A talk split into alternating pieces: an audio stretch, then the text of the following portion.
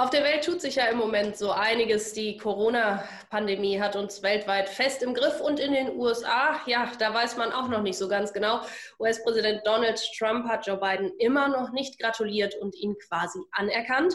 Wenn man wiederum auf die Börsen blickt, zumindest in den USA, scheint das äh, den Anlegern überhaupt nichts auszumachen, dass die Situation so halb ungewiss ist. Genau darüber möchte ich nun sprechen mit Anush Wilhelms von der Societe Generale und Benjamin Feingold von Feingold Research. Schön, dass Sie dabei sind. Fangen wir vielleicht einmal mit Ihnen an, Herr Wilhelms. Wie kann es sein, dass die Börsen so gar nicht so richtig reagieren im negativen Sinne? Ja, es ist schon beeindruckend, vor allen Dingen, wenn man mal den Zeitraum etwas größer spannt und den Dow Jones sich zum Beispiel über fünf Jahre anschaut, dann sieht man, dass die amerikanischen Börsen wirklich nur ähm, wenig verloren haben während der Corona-Krise und dann sogar zu neuen Tops jetzt gerade gestiegen sind. Und äh, es sieht weiter so aus, als kennen die Börsen in Amerika nur eine Richtung. Das hängt natürlich damit zusammen, dass äh, für Börsianer vor allen Dingen Zahlen wichtig sind, wenig überraschend. Und die liefern die amerikanischen Unternehmen, vor allen Dingen die Technologiewerte. Die können natürlich jetzt in dieser Zeit auch punkten. Und das sieht man eben dann auch an der Börse. Und deswegen steigen von vielen Unternehmen tatsächlich auch jetzt in dieser Krisenphase die Unternehmenswerte, sodass der Dow Jones sogar ein neues Rekordhoch erreichen konnte. Herr Feingold, wie stehen Sie zu der derzeitigen Situation? Ist das alles nur gute, heiße Luft und kommt das dicke Ende noch? Oder schätzen Sie das so ähnlich ein wie Herr Wilhelms? Ja, ich schätze es eigentlich ähnlich ein. Äh, wir von Feingold Research haben uns mal die Mühe gemacht, alle Unternehmen anzuschauen, die berichtet haben in der Bilanzsaison, nicht nur USA, auch in Deutschland. Und da war es ja tatsächlich so, dass äh, tatsächlich eine, äh, zahlreiche Unternehmen nicht nur positiv überrascht haben, sondern eben auch teilweise die Verluste äh, oder besser waren als im Vorjahr. Äh, gerade heute Abend Nvidia, ähm, Bombenquartal, der äh, Chef hat dort von einem ähm, äh, Rekordquartal gesprochen, Rekordumsatz zum ersten Mal über vier Milliarden. Also äh, insgesamt die Saison oder die positive Stimmung an den Börsen eben auch durch Fakten belegt, durch die Unternehmensergebnisse. Und äh, was wir ja auch noch beachten müssen, ist, dass eben auch die Notenbanken hier sehr expansiv vorgehen und die Märkte insgesamt stützen. Sie hatten ja jetzt beide gerade die Unternehmensdaten schon angesprochen. Auch immer sehr wichtig. November, Dezember ist ja Black Friday oder die Cyber Week. Das wird ja mittlerweile doch immer weiter ausgedehnt.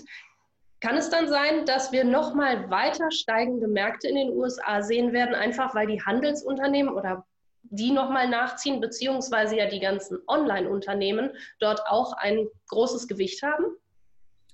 Ja, es ist tatsächlich so. Ich habe heute Morgen Radio gehört und da kam tatsächlich Werbung und das ging die ganze Zeit mit Pre-Black Friday, Black Friday, Vorwoche, Nachwoche und so. Also anscheinend hat sich auch der deutsche Handel jetzt stark auf diese amerikanische Tradition eingestellt. Also es ist eins klar, ähm, es ist die Hochsaison und natürlich die Hochsaison vor allen Dingen für den Onlinehandel. Und äh, das, was die Börse aber tendenziell macht, weil darüber reden wir ja heute, ist ja nicht nur auf die Zahlen der Vergangenheit zu schauen, weil das ist ja nur von, von halbem Interesse. Das eigentliche Interesse gilt ja, wie geht es weiter? Und das, wenn Zahlen veröffentlicht werden, würden ja nicht nur die Zahlen des vergangenen Quartals veröffentlicht, sondern meist auch ein Ausblick auf die Zukunft. Und darauf schauen natürlich die Börsianer dann ganz besonders spannend. Und vor allen Dingen in dieser Corona-Phase war es natürlich wichtig, was sagen die Unternehmen, wie geht es weiter? Und wenn dann die optimistischen Töne der Vorstände kommen, dass es doch gar nicht so schlecht aussieht, vielleicht sogar besser aussieht, dass sie die Zahlen halten können und dann ein positiver Ausblick auf das Jahr 2021 dann gegeben wird, dann nimmt das die Börse auch eben mit. Und natürlich wartet man mit Spannung auf das Quartal, was jetzt rund um das Weihnachtsgeschäft läuft, denn dann wird es sich zeigen, wie stark denn wirklich so Händler wie beispielsweise Amazon äh, vom weltweiten Online-Boom profitieren können. Herr Feingold, bei Ihnen auch direkt nachgefragt. Wenn Herr Wilhelm sagt, man blickt ja in die Zukunft, was ja richtig ist. In der Zukunft könnte es auch von der Firma BioNTech in Zusammenarbeit mit Pfizer einen Corona-Impfstoff geben. Würde das dann den weltweiten Börsen nochmal den richtigen Schub verleihen? Ähm, in der aktuellen Börsenphase würde ich sagen, ja. Das haben wir in der Vergangenheit gesehen, dass eben positive Nachrichten tatsächlich auch zu Kurssteigerungen, äh, exorbitanten sogar Kurssteigerungen geführt haben. Und äh, wenn man sich die Fakten oder die Entwicklung dort anschaut, äh, die Wirkstoff, die Wirkung der Impfstoffe wird immer besser, nah an die 100 Prozent. Pfizer hat jetzt eine Schnellzulassung beantragt. Also von daher spricht einiges dafür, dass ähm, nicht nur die Impfstoffhersteller oder die Corona-Impfstoffhersteller profitieren, sondern eben auch die äh, Wirtschaft im Allgemeinen und dadurch auch die Börse. Denn das trägt ja letztendlich auch zu einer gewissen Normalisierung bei, dass wir wirklich ähm, das äh, Leben, was wir vor, vor der Corona-Krise kannten oder auch das Wirtschaftsleben, dann wieder zurückgewinnen. Aber kurzfristig äh, muss man sagen, ist das natürlich auch mit großer Unsicherheit verbunden, denn die Wirkstoffe sind jetzt relativ schnell in der Zulassung erfolgt. Äh, die Langzeitwirkungen konnten noch nicht abgeschätzt werden, aber zumindest ähm, ist das hier eine, eine positive Entwicklung für die Märkte an der Stelle. Wenn wir jetzt die Rahmenbedingungen schon mal ein bisschen abgesteckt oder zumindest eingegrenzt haben, an Sie beiden die Frage, die sich viele Anleger jetzt derzeit sicherlich auch stellen. Erstens, soll ich jetzt noch rein in den US-Markt, wenn es da so gut läuft? Und zweitens, soll ich nochmal bei den Pharmatiteln entweder einsteigen oder nachlegen oder ist der Zug schon abgefahren? Fangen wir vielleicht mit der ersten Teilfrage an. Herr Wilhelms, wie sehen Sie das? Nochmal rein in den US-amerikanischen Markt? Ja, also wir sind ja hier im Zertifikatebereich bei der Societe Generale und ähm, wir schauen uns natürlich an, was unsere Privatanleger machen, weil das sind Selbstentscheider, die sich sozusagen jeden Tag aufs Neue überlegen, was sie denn heute machen. Die werden also nicht beraten, die wir hier betreuen und äh, die, die entscheiden das selber. Und da sehen wir ganz eindeutigen Trend hin zu US-Aktien und US-Aktienindizes im Zertifikatebereich. Das heißt also, was wir vor fünf Jahren noch überhaupt nicht gesehen haben, da war vielleicht mal eine Apple unter den Top 50 gehandelten uns.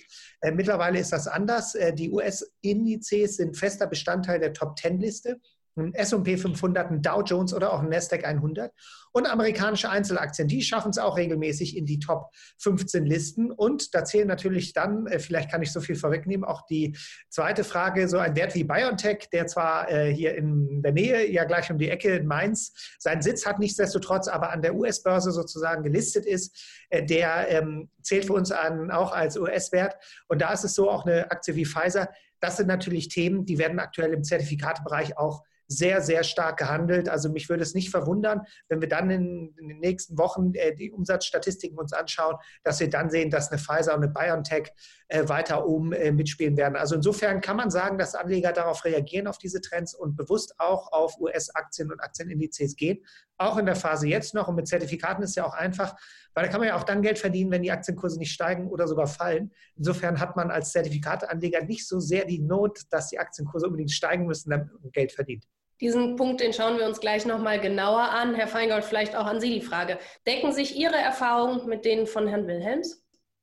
Ja, die, das stimmt. Die positiven Erfahrungen, die äh, mit amerikanischen Aktien gemacht wurden, sind äh, in der Tat beeindruckend in den letzten Jahren. Und äh, aufgrund der aktuellen Situation würde ich allerdings ein bisschen skeptischer, ein bisschen vorsichtiger sein am Aktienmarkt, denn wir haben ja eine sehr positive Stimmung. Wir hatten es ja eingangs erläutert und man sieht so an bestimmten Sentimentindikatoren, die die Stimmung an den Börsen messen, dass wir doch auf einem relativ hohen Niveau sind.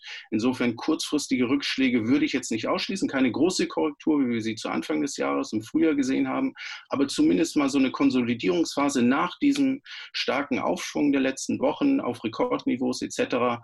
Insofern wäre so ein bisschen meine Strategie, und Herr Williams hat es ja angesprochen, dass man eben jetzt hier komplett in den Aktienmarkt einsteigt, sondern vielleicht mit einem Discount-Zertifikat, wo ich auf seitwärts laufende Kurse setzen kann, gerade bei den gut gelaufenen, hoch bewerteten auch äh, US-Technologietiteln. Und bei Apple als Beispiel, um das äh, vielleicht hier an der Stelle noch zu sagen, bekomme ich für vier Monate in der Laufzeit mit einem zehnprozentigen Puffer nach unten. Also ich bin so ein bisschen defensiver in den Markt eingestiegen. Eine Rendite von knapp sieben Prozent, rund sieben Prozent. Also das sind doch Zahlen, hochgerechnet äh, ungefähr 20 Prozent PA, mit denen man durchaus leben kann. Also aktuell die Situation für diese defensiven Seitwärtsprodukte vergleichsweise attraktiv. Herr Feingold, ich weiß, Sie haben keine Glaskugel zu Hause. Wenn, wäre es schön. Könnten Sie den zeitlichen Horizont, den Sie jetzt gerade so ein bisschen angerissen haben, für die Zuschauer noch ein bisschen genauer eingrenzen? Ja, also äh, mit kurzfristig meine ich eben in den nächsten Wochen, denn die äh, Stimmung, äh, auch wenn man sich andere Sentimentindikatoren, also wenn man von verschiedenen Blickwinkeln auf den Markt guckt, dann ist das schon kurzfristig überhitzt und das kann sich in, in den nächsten Wochen abbauen. Äh, viele professionelle Voranleger zum Beispiel haben in den Aktienmarkt investiert und äh, ja, die werden so schnell ihre Position nicht abbauen. Insofern hängt diese positive Stimmung an den Märkten meines Erachtens kurzfristig kurzfristig, ja, vielleicht bis Dezember, Mitte Dezember noch äh, wie ein Damoklesschwert über den Märkten und warum nicht alternative Produkte nutzen, äh, wo ich dann eben auch, äh, wie gesagt, mit einem Puffer etwas defensiver in den Markt einsteigen kann. Denn vereinzelte Chancen, wie zum Beispiel bei den ähm, Impfstoffherstellern, kann ich ja dennoch wahrnehmen. Ähm, meine Aussagen bezogen sich vor allen Dingen eben auf den, Einzel auf den Gesamtmarkt und auf eben hochbewertete Einzelaktien. Herr Wilhelms, dann an Sie die Frage, wenn ich doch nicht ganz so viel Risiko im Moment eingehen möchte und mir die Worte von Herrn Feingold zu Herzen nehme, welche Produkte eignen sich im Moment, was kann ich machen? Ja, also wir sehen natürlich vor allen Dingen das auch, was gemacht wird. Ähm, die, wir haben aktuell insgesamt über 200.000 verschiedene Produkte im Angebot. Also da ist die Auswahl durchaus reichhaltig. Auch bei US-Aktien und Aktienindizes äh, ist, wie gesagt, die Nachfrage hoch und dementsprechend das Angebot bei uns natürlich auch sehr umfangreich. Und Anleger können sich, müssen sich im Prinzip äh, ja nicht wirklich festlegen. Sie können entweder defensive Produkte wählen, wie zum Beispiel Discount-Zertifikate ähm, auf US-Einzelaktien. Ähm, da können Sie aus einer breiten Palette wählen bei uns. Es gibt aber auch Anleger, die durchaus offensiver unterwegs sind und dann mit zum Beispiel Turbo-Optionsscheinen auf US-Indizes oder Aktien setzen. Und da gibt es natürlich auch unterschiedliche Tendenzen. Also es gibt einmal die, die im Prinzip im Nasdaq, da wird häufig auf steigende Kurse gesetzt, aber wenn dann der Markt auch mal dreht, äh, fangen die Anleger auch an, ähm, hier Produkte zu kaufen, die auf fallende Kurse setzen. Und ein Beispiel, was ähm, gewiss in den letzten Wochen und Monaten herausgestochen ist, wo viele Anleger tendenziell auch immer mal wieder Short gehen, so nennen wir das, wenn man auf den fallenden Aktienkurs setzt. Das war die Aktie von Tesla. Also insofern ähm, gibt es hier verschiedene Möglichkeiten, die umzusetzen. Man braucht nur eine Marktmeinung. Wenn man die hat, die kann man dann sozusagen mit dem entsprechenden Produkt ähm, äh, als Zertifikat oder Optionsschein dann eben äh, sozusagen versilbern. Und äh, da kann man hier aus einer breiten Palette wählen. Herr Wilhelms, könnten Sie das für den Anleger und den Zuschauer vielleicht noch etwas konkreter machen, welche Trendbereiche man sich anschauen könnte? Ja, also es ist tatsächlich so, dass man hier, wenn man sich die Umsätze zumindest anschaut, in denen die meisten Produkte gehandelt werden, dann ist es tatsächlich so, dass es im Bereich der Hebelprodukte tatsächlich die Turbo-Optionsscheine sind auf den Nasdaq und auf die großen Tech-Aktien. Dazu kann man dann auch noch die Biotechnologie-Aktien äh, zählen, die jetzt durch und Pharmawerte, die durch die Impfstoffhoffnung eben ähm, im Kurs so stark gestiegen sind. Und äh, das kann man sagen, das machen die kurzfristigen Anleger und längerfristig orientierte Anleger, die sind tatsächlich dabei, dann vor allen Dingen dann Discount-Zertifikate auf US-Aktien und Aktienindizes zu kaufen, wenn die Börsen mal ein bisschen unruhig sind bzw. gefallen sind, weil dann kann man sozusagen zwei Fliegen mit einer Klappe schlagen. Die Kurse sind gefallen, die Volatilität ist gestiegen. Damit sinkt der Preis äh, beim Einstieg in ein Discount-Zertifikat und äh, hier ist der, der günstig einkauft, der Gewinner, weil er bekommt am Ende einen Maximalbetrag ähm, wenn es denn gut läuft. Und insofern äh, kann man umso günstiger einsteigen, umso mehr Rendite machen. Und das ist das Prinzip. Und das sind, denke ich, so die größten Trends, die wir da im Bereich der US-Aktien im Zertifikat- und Optionsscheinhandel bei uns sehen. Herr Feingold, wie sieht es bei Ihnen mit den Tipps, den Trends aus? Können Sie noch was hinzufügen oder haben Sie dieselben? Ja, die Discount-Zertifikate, genau, hatte ich schon erläutert. Das äh, halte ich im, im, aktuellen Umfeld eben auch für eine schöne defensive Alternative zum Direkteinstieg. Ähm, gerade was die Impfstoffhersteller anbelangt, da werden ja in den nächsten Wochen auch immer wieder Ergebnisse vorgelegt werden. Neun der aktuell getesteten Impfstoffkandidaten sind ja in der Phase 3, also da könnte es demnächst auch wirklich einen Durchbruch geben. Und da muss man also genau hinschauen. Nächste Woche zum Beispiel Moderna mit Zahlen und äh, da das ja sehr, auch sehr volatile Aktien sind, äh, sind wir, wir bei Feingold Research gehen, gehen relativ strategisch vor, indem wir sagen, solche, solchen Titeln nicht hinterherlaufen, eher mit einem ja, in Schwäche reinkaufen, äh, zum Beispiel vor den Zahlen, wie gesagt, Moderna nächste Woche mit äh, weiteren Ergebnissen ihrer Studien. Und ähm, das werden aber auch die anderen Impfstoffhersteller in den nächsten äh, Wochen zeigen. Und äh, das Rennen um den Impfstoff wird spannend bleiben und äh, deshalb hier in Schwäche sozusagen mit einem Hebelprodukt wäre auch moderat gehebelt, wäre zum Beispiel auch eine Alternative. Herr Wilhelms, vielleicht an Sie nochmal die Frage von der Societe Generale, wo wir hier gerade schon bei den Risiken sind und bei den Hebelprodukten, dass man eben aufpassen muss.